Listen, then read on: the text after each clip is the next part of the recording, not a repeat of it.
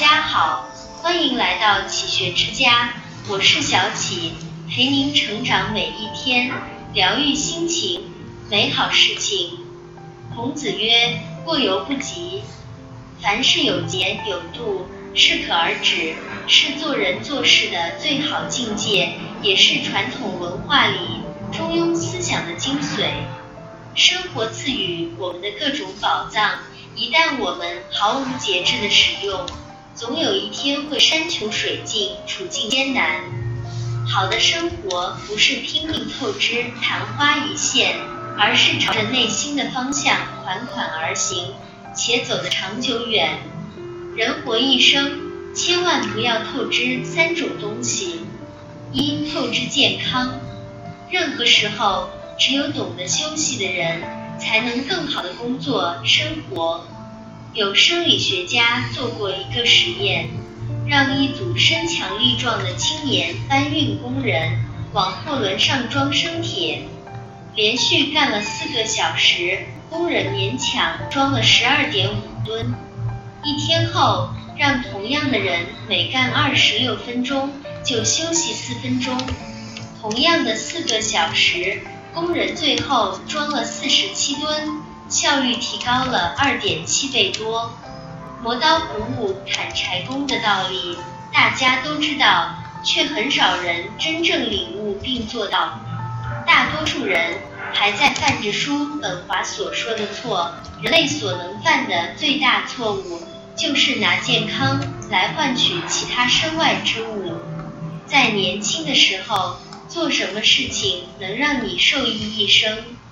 那就是养成一个良好的生活习惯，戒掉重口味的饮食，每周规律的运动。当你从欲望中脱离出来。你才能意识到，为了多看一会儿手机熬夜，为了一时的快感吃重油重盐，为了一时的安逸躺着不动，这种损耗真不值得。人生走到最后，没有什么比健康更重要。也许你在期待成功，但我更想祝你健康。没病没灾，就是最大的不动产。二，透支欲望。人有欲望是合理的，连叔本华都说，生命是一团欲望，但是欲望不能透支，欲望被透支的越彻底，越容易失去自我，生活不会变得精致，反而过得一塌糊涂。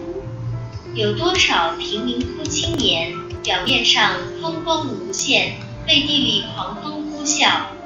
一边消费着根本不符合身份的日用品，一边承受着这个收入根本承受不起的债务，一步步把自己的人生推向债务深渊，万劫不复。在我看来，欲望在掌控的范围内，才能感受到轻松和快乐。何况精致的生活跟物质的丰盛没有很大的关系。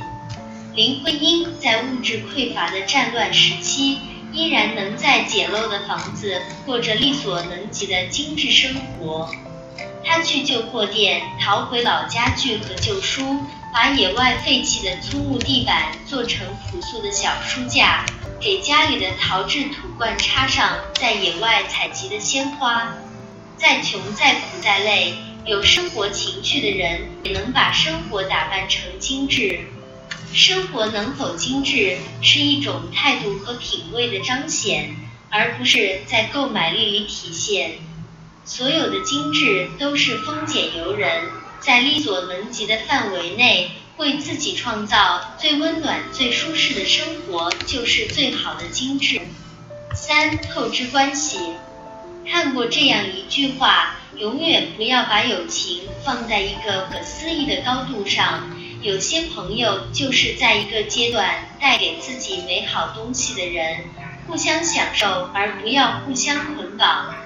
是的，太过高估一段关系，毫无底线的透支，换来的只能是一个个惨痛的教训。可这世上总有一种人，他们无论对人还是对物，只想一次性榨取其中的价值，为了眼前的利益。很容易就会贱卖一段关系。与朋友相处时，认为朋友理所应当要理解自己，所以说话做事从来不顾及对方的感受。与亲人相处时，觉得人情胜过一切，变本加厉的索取，理直气壮的占人便宜。与爱人相处时，误以为感情就是无条件的迁就，所以从不倾听对方的心声。殊不知，一个人在透支别人的同时，也在透支自己。没有谁是一座孤岛，在大海里独居。每个人都像一块小小的泥土，连接成整个陆地。成年人的世界里，每个人都是独立共生的。如果只是一个人单方面舒服，迟早会把所有东西透支完。而只要能让大家都舒服，就是一段关系最好的状态。好的人际关系就像一棵树，平时没事儿浇点水，打理打理，偶尔能看到几朵漂亮的花，赏心悦目，足以。运气好的话，结出几颗果实，去一起分享到人生的甜蜜，更是幸运。说到底。生命中谁也不亏欠谁，只要懂得珍惜和感恩，就是最长久的相处之道。生活的本质是有意识的活着，而生活的智慧则在于活出自己想要的样子。好的生活是懂得给欲望做减法，好的生活是回归你所爱的方式，好的生活是学会与内心平和相处。好的生活是坚守一份清醒与自持，为此才有可能不疾不徐，守得住心，款款走下去。愿你四季就是前路，生活即是江湖。